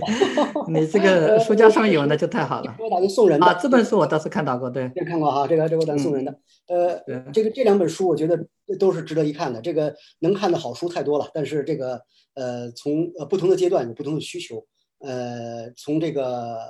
呃我们初呃初创创业者，呃，我当时我好像给我们的学学生推荐过几本书，有一本书叫什么？我为什么我们这样生活，那样工作？对，为什么我们这样生活那样工作？呃，有中文版也有英文版。呃，它是一个培养习惯的。我觉得一个良好习惯的形成，可能对一个人的一辈子都有一个正面的影响。对对。呃，它它包括意志力的培养啊，它有很多工具、很多方法，呃，可以来实现。就是呃，那本书是不错的。什么这辈子我们只能这样吗？就就有一些这样的书，呃呃，都都是美版的。但是都有中文的翻译，都有中文翻译，呃，大家都可以可以抽空读一读。我觉得，呃，读书可能是这这辈子享受最享受的事情之一了。嗯，好的好的，因为对，因为我自己在呃地产学堂，包括是 in general 在呃大众平台上，包括那个 Telegram 上面，我们有一个读书的群嘛，所以我一般会收集一些书，然后大家可以一起来讨论。好，这个分享很重要。那这样，呃，我本来以为问题比较少，所以我就多问了一些哈。但是后面的话，大家又，呃，又问了比较多问题，我们可能以相对比较快的方式来，呃，cover 一下这些问题吧。第一个问题是，呃，你现在开发的这个社区是不是属于 opportunity zone？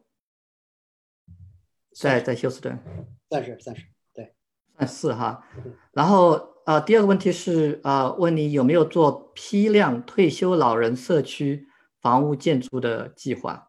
就是做那个没有没有，我们我们的客户我说了，画像群不一样，还是按你自原来定义的客户走。客户画像非常清晰，我就呃集中在这个医护住院的 uncle 的这个 uncle 的这个医生护士为主，然后也有一些呃这个石油公司的和这个这个 NASA 的这个科研工作者。啊，主要是这个客群。对，好的，下一个问题啊，其实这个问题我刚才也想问的，就是因为你刚才说你悄悄的收购嘛，然后你要很长一段时间来收购这么多的这个呃房子，那你会不会用不同的公司的名义去收？不然的话，大家很容易看出来说，哎，怎么都是卖给某某某呃公司的？哦，这个这个这个这个这个投资者说的对，这个确实是就是需要不同的公司，我们。嗯，当然，大大小小也建了很多项目公司，呃，各个项目公司之间还有一些穿插，但是呃，某一个街区我们一般局限在三到四个项目公司也就够了。嗯，好，那下一个问题问你，呃，这个收购老城区这个街区所需要的资金呢，是大概你自己出多少啊？银行出多少？这个比例大概是什么样？或者说就是就直接说银行能够贷给你多少比例吧？呃。在收购的时候一定要用自有资金啊，收购的时候是只有开发的时候可以贷款，而且一般的初期进入者是贷不到款的，没有信用，没有没有开发的经历，呃，银行一般很难会给这样的公司贷款。但是呢，呃，像像你有了开，像我们有很丰富的开发开发经验，跟银行呢关系也确实不错，因为呃，银行有些坏账。呃，是我们帮他解决的。然后，呃，银银行是很不喜欢，呃，有这种逾期贷款呐，有些甚至他不希望走到拍卖那个程序，他希望就是说还没有成为坏账之前就帮他处理掉。所以，呃，当他需要的时候，我帮助了他；，呃，我需要的时候，他们又看我们有这样的开发经验，所以他会愿意给我们贷贷一定的款。但是呢，百分之五十基本上已经是一个一个，就是说百分之五十贷款最高限了。对对对，但是。当一旦建好了，那个重新估值，那个贷款，那个才是，呃，才是比较比较比较多的，对吧？这个一般来说，我们帮客户贷款会更多一点，啊，OK，好，然后嗯，下一个问题啊是问你，就是我们现在在讲的是整个这个社区的收购和开发嘛？那它相对于我们大部分人认识上的这个旧房翻新或者 flipping，就是整体单独一个个的这种啊翻新，它的主要的呃优点是什么？或者说会不会你们的收益会更高一点？因为它。这个听众问的比较详细，他说，因为比起呃这种单一的 flipping 的话，你这个整体的改造时间长很多，所以呃花的时间和精力这么多的话，啊，是不是因为你们的利益更高，还是说有什么来驱使你这样呃做这个社区改造的这一个选择？啊，好，呃，从从那个开发的角度来说，开发可能会比。呃，这个装修呃利润会高一些，这个是是一个普遍的认识。呃，一般来说，呃，开发分几类，一一类呢就是呃平整，完全我只搞到这个三通一平或者五通一平、七通一平，然后就开始卖卖卖地，然后呃客户给了钱买了，我就开始盖房子，这是正常的开发。然后还有一类就是我们这类的开发，我们这类的开发是旧房改造。啊，当然还有一些细分的，比如说老年公寓的开发呀，呃，大学学生公寓的开发呀，这都是几个不同的呃细项。但是总的来说呢，开发的利润呃一般都会比这个呃开发的周期长嘛，承担的风险也大一些。呃，它这个利润确实是会比这个装修呃利润会大大几倍吧？呃，一般呃一般可以可以可以这么说，可以大几倍。但是呢，就是说你承担的需要的资金。呃，承担的风险肯定也会多一些嘛，会多一些。呃呃，但是呢，风险都是相对的。你你相信我，就很多时候，呃，我们做的很多项目，之所以我们没有，呃，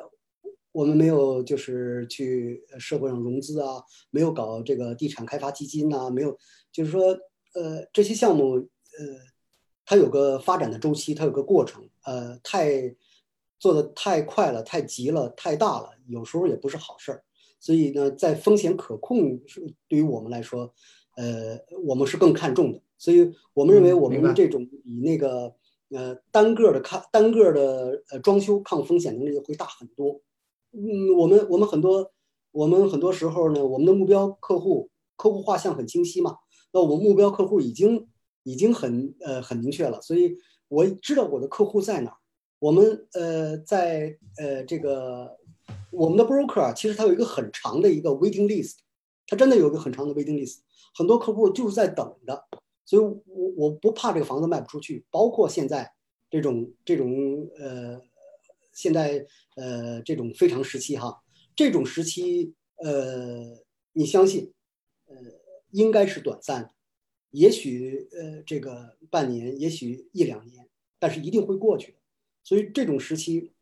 对于我们这个市场。几乎没有影响，因为我不是半年就能看到利润的。我们一般正常性明白明白，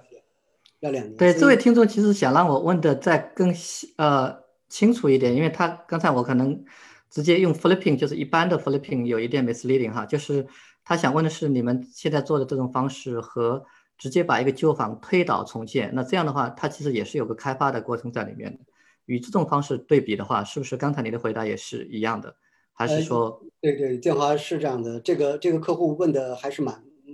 蛮蛮有意义的。这个呃，一个房子上面只盖一个房子，那呃原则上来说，呃你的容积率、你的各方面它都有一些限制。然后呃你的层高对吧？你的各，所以从容积率上它就给你限制住了。那呃我们当一个一个一个街道，一条街道不不用说一个大的区，一一条街道的改造。那这个时候呢，我可以把呃这个十几间房子变成三十间房子。那从这个理论上来说，呃，达到不了三倍的利润，但是至少应该是比较高的利润，对吧？这个你可以充分利用空间嘛，通过你自己的设计，对。每个每个院子确实没有那么大了，但是我还是有院子的。每个每个房房间，呃，每个房子每个 house 虽然不是 single house 完全独立上意义上，但是基本上是 single house。只是有一点点这个这个这个关联而已，所以就很多东西，嗯，它是呃因因应这个客户群这个清晰的市场画像，因应这个客户的需求，我们这么来做，所以它的利润，呃，会会会会大一些，确实会大一些。嗯，好的，我我把同一个听众的另外一个问题也问了，他就直接问你，因为现在我们在聊的都是你在休斯顿做的这一些社区改造嘛，啊，你有没有想过把这个模式复制到其他的城市？因为有可能啊，我们很多听众在其他的城市，那比如说你到我这边来做的话，我会说啊，我可不可以跟你一起做，会就这样？那大家可能是有，呃，这个出发点来问这个问题。你们有没有准备？这个城市很重要，建华。这个在一个什么样的城市？呃，一个有有足够多的旧房的，这是一个最最主要的条件。第二个要有人口流入，净流入，而且是保持长期的净流入。这个这个这是蛮重要的。这个呃，如果要有这两个条件，有有足够的旧房子可以拆才行，然后有这个需求，有这个改造，然后它的产业，这个这个既然它是人口净流入，它一定有一些产业是比较比较那个那个那个集中的，但是又不能像这个呃拉斯维加斯这个它的产业如果很。很很单一的话，很单一。当然他在改，他在搞什么国际会展，呃，Amazon 的仓储，他也在改。对，他也意识到这个问题的。那个他们市政也是比较在乎自己他在单一这个问题。对，对对对，他意识到他在北部，但是没那么容易了，需要一个时间。没错，起码一个十几甚至几十年的一个积累，那呃，这个产业才能形成嘛，才能逐渐。呃，Amazon 现在搬过去了，仓储过去了。这个呃，它对电子类的产品，沙漠嘛，这个干燥，它有一个天然的这个这个，确实是一个好好的选择。但是这种产业这种形成也需要一个过程，所以这个地区的选择，呃，它不可以是只有一两个行业独大，或者说这个行业不一定有是个夕阳行业，呃，是钢铁，是汽车。是是呃，汽车并不一定是夕阳，但是就是说某一些这个这个不太那个什么的行业。啊，对，明白明白你的意思，嗯。对，但是如果医药行业，这什么时候都要看病啊。如果是一个教育行业，啊，是一个这个呃食品，呃，我们比较看好的这个科研科科技，这个呃这个这个，比如说呃，Austin 啊，这个它有一些这种这种，当这些行业很有发展前景的行业聚集的时候，你可以关注在这方面，呃，但是。呃，有些城市它因为虽然它在聚集，但是它有大量的新的土地，它在新的地方在搞，它根本不是在在，它没有这个需求，所以很多东西要要找一个合适的地点。嗯，在呃呃其他的都可以逐渐的积累，比如说呃政府的需求，它是根据政府的呃关系呃好与坏，它是政府有这个需求，你解决它的问题，那你关系自然就好了，所以那个都不是大问题。对对对，明白了。但其实呢，就是说。这个反正也不排除可能性，以后因为并不是说美国啊有符合你刚才说条件的就只有休斯顿，但确实，呃，就是如果你看到其他的呃符合条件的城市，可能也是可以考虑，可以的啊，对，去做啊。然后我看到有几个问题都是集中在关于你选的这个地方，就是呃，比如说这个刚才其实我们已经回答了，就是你这个改造是政府。先规划好的，对吧？这一个，这个是是在政府规划里面的，这一点我们就不用再单独回答了。然后另一个问题是关于这个 zoning，对吧？因为你的房子刚才就，比如说十个房子变成了三十个房子，对吧？这个 zoning 上面会不会有问题？这个可能你可以稍微简单讲一讲。我我认为是应该是没有问题的，因为是你跟着政府一起做的嘛。但是关于 zoning，你要不要解释一下？这个 zoning 是是是个问题，确实是个问题。这个。呃呃，它有这种这种呃一些一些限制在在这个地方，所以肯定是在在我们没有没有切入这个之前，很多那个功课呃是比你拿到之后拿到之后想微调可以，但是大的东西你是动不了的，所以所以呃有关的这些呃政策法规啊，一些呃这些做好必要的了解。呃，沟通和交流，这是蛮蛮重要的，在这是个前提。对，在在这个基础上，有个人问啊，就是你为什么不开发新的社区啊？一定一定是要去把旧房买下来再翻新？我相信这应该是个 location 的问题吧？是不是？天华说的，这个这个 location 太重要了。这个好多人就是机会很多，到处都是机会。这个对对，能做的项目也很多。呃，有有要有个取舍。新东方做了二十多年，将近二十五年的二十六年，对，今年新东方九三年呃开始做的嘛，九三年那一直只做教育，而且只专注于这种考试类的教育，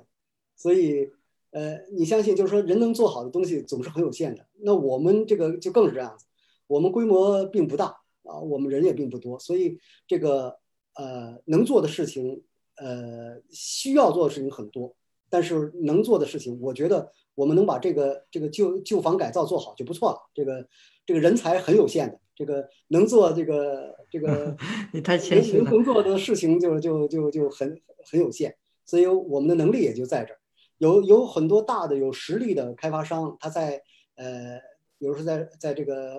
呃 Sugarland 啊，在这个这个这个呃呃 Katia 呃，在这个离城就是新这个这个 Houston 附近的这些小的卫星城。它有大大量的，它已经有大量的土地的储备，它真的有大量的土地的储备，呃，这个不一定干得过它的。这个这个，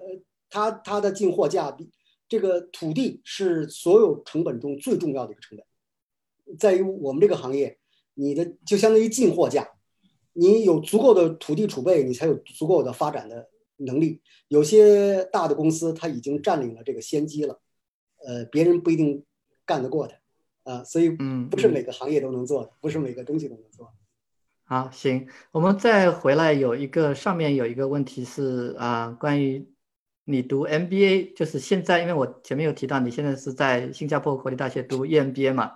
对吧？那这个问题呢，我相信是比较 personal，因为我自己我是在芝加哥大学刚刚读完 MBA 嘛，那每个人去读 MBA 其实可能这个原因或者出发点都有点不太一样，对吧？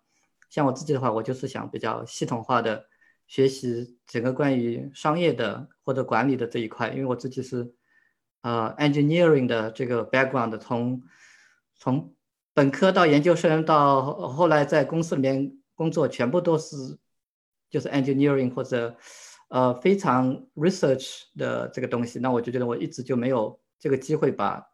商业这一块好好的学一学。我那我我自己的出发点是这样的，正好跟。这位朋友分享一下，因为他问的可能是一个比较 personal 的一个问题。他问你，就是你现在为什么，呃，又想到还要去读一个 MBA 这件事情？啊，这个这个这个问题挺好的。其实读 EMBA 的人在入学之初啊，呃，大家都问过这个问题：我为什么来读？你为什么来读？对对，我们是属于入学的时候的那个这个 interview 的一个问题。对，所以呃，我每个人的需求不一样。EMBA 可以做到像建华讲的，就是您您您说的这个呃知识的梳理啊，这是很重要的一个一个这个一个升华嘛。从一个动手到一个呃，有的人是了解一个不同的方向，那做 engineer 多了，这个呃读一读呃这个管理对吧？读一读管理，呃做一个嗯一个可能是略微短板的一个地方，呃这样补充一些一些知识技能啊一些一些方向。那我呢呃。广交朋友是一个方面，我们应该讲良心话，我很需要人才，人才对于我我们来说，呃，太重要了，那个比钱重要。呃，我我而且我们需要方方面面的人才，呃，很有斗志的人才，很有冲劲儿的人才。所以这个这是我广交朋友，这这是我一个一个，因为大家都是来读 EMBA 了，好多人这个这个这个还是有追求才会读嘛，这个。这个这个这个这一把年纪了，像我都快五十的人了，这个来读这么一个东西，这个呃已经不是为了一个学位了，嗯，当然也是为了弥补当年嗯 MBA 没没读完的一个遗憾了啊，一个心愿在那里。那个是很小很小的一个 很小的一部分，对对。而且这个 EMBA 也未必能读完。你看这个这个病情，这个 SARS 这呃不是这个这个这个新冠的这个这个疫情这搞的这个呃这个还是。本来已经该毕业了，这个现在也毕不了业。这个，呃，这个只是一些方面。然后，呃，这个读 EMBA 呢，对于我来说，嗯，陪陪家人、陪陪孩子也是很重要的。因为我的小孩在美国，呃，上完了小学，他觉得，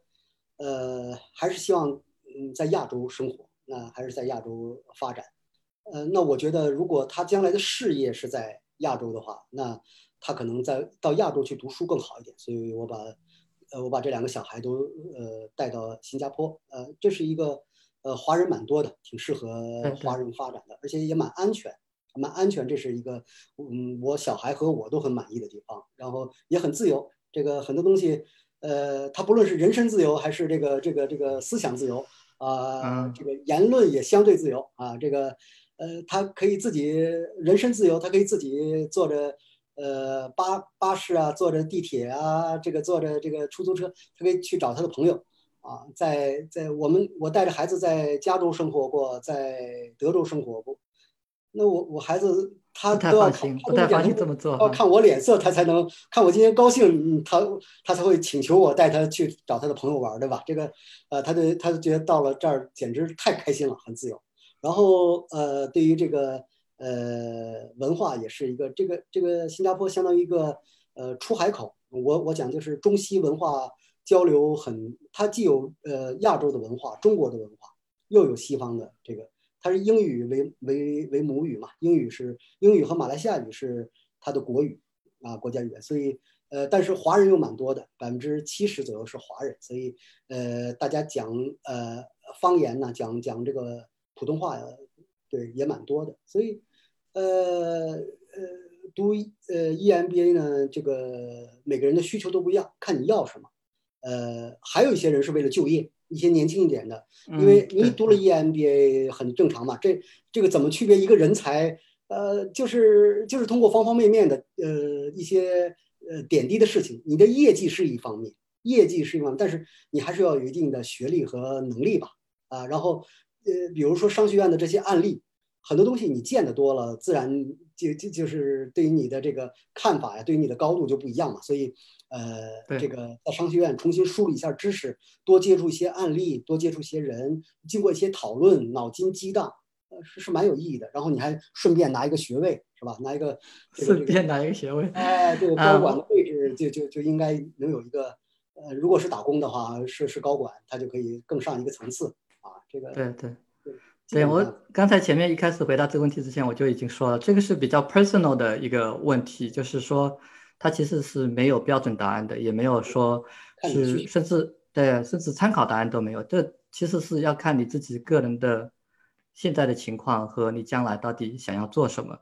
综合考虑。对，因为确实这个，尤其是在美国这边，你读个 MBA 还很贵哈，所以呃，大家这个问题倒是个好问题，虽然跟这个话题有点扯得有点远，但是嗯，我觉得还是蛮值得拿来说一说的，因为如果你。呃，我因为我私下里有很多人来问我这个问题，就是呃，问我为什么要读 MBA，读完出之后有什么区别啊？然后值不值得读，是难不难，难不难考什么之类的。我觉得最最主要的就是你要想清楚，你到底基于现在这个情况和你下一步要走的这个是不是，嗯，对你来讲是呃符合你个人情况的呃这一步啊。行，那我们今天呢聊聊聊，已经聊了快。呃，快要接近两个小时了，我们聊的还是，呃，这个不知道大家有没有嫌我们烦哈？反正就是我们就，呃，今天我觉得可能要不就聊这一些，因为呃，我也讲了好多次了。我们今天呢，就是从比较大的格局和理念的这个层面啊来聊的啊。大家也看到，我们不像以前的很多分享一样，都是呃准备一些具体的 PowerPoint，就纯粹是一个聊天的过程，但是。我跟 Frank 之前有聊过，呃，几次，我就觉得每一次，包括我们其他人也跟 Frank 聊过，每一次大家都觉得是上非常珍贵的一课，所以，啊，我相信对于我们听众里面的很多人，我们这一次聊天应该是受益匪浅的。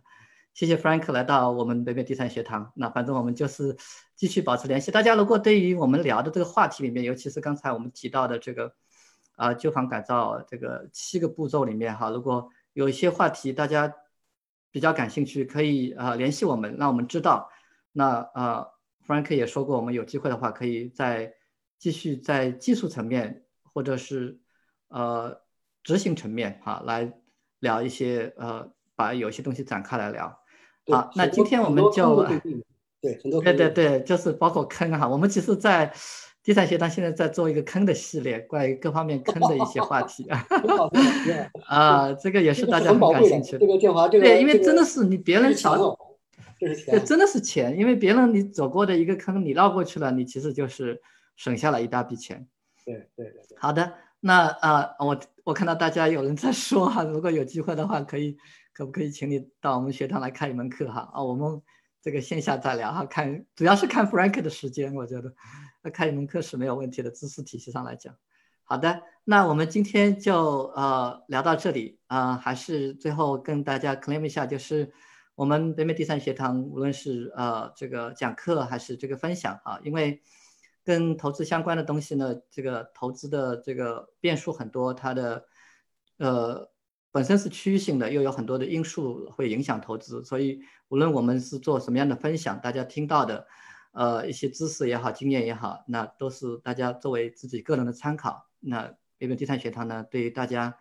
啊，听完这些呃课程或者分享的这个投资决策的结果呢，不负责任啊。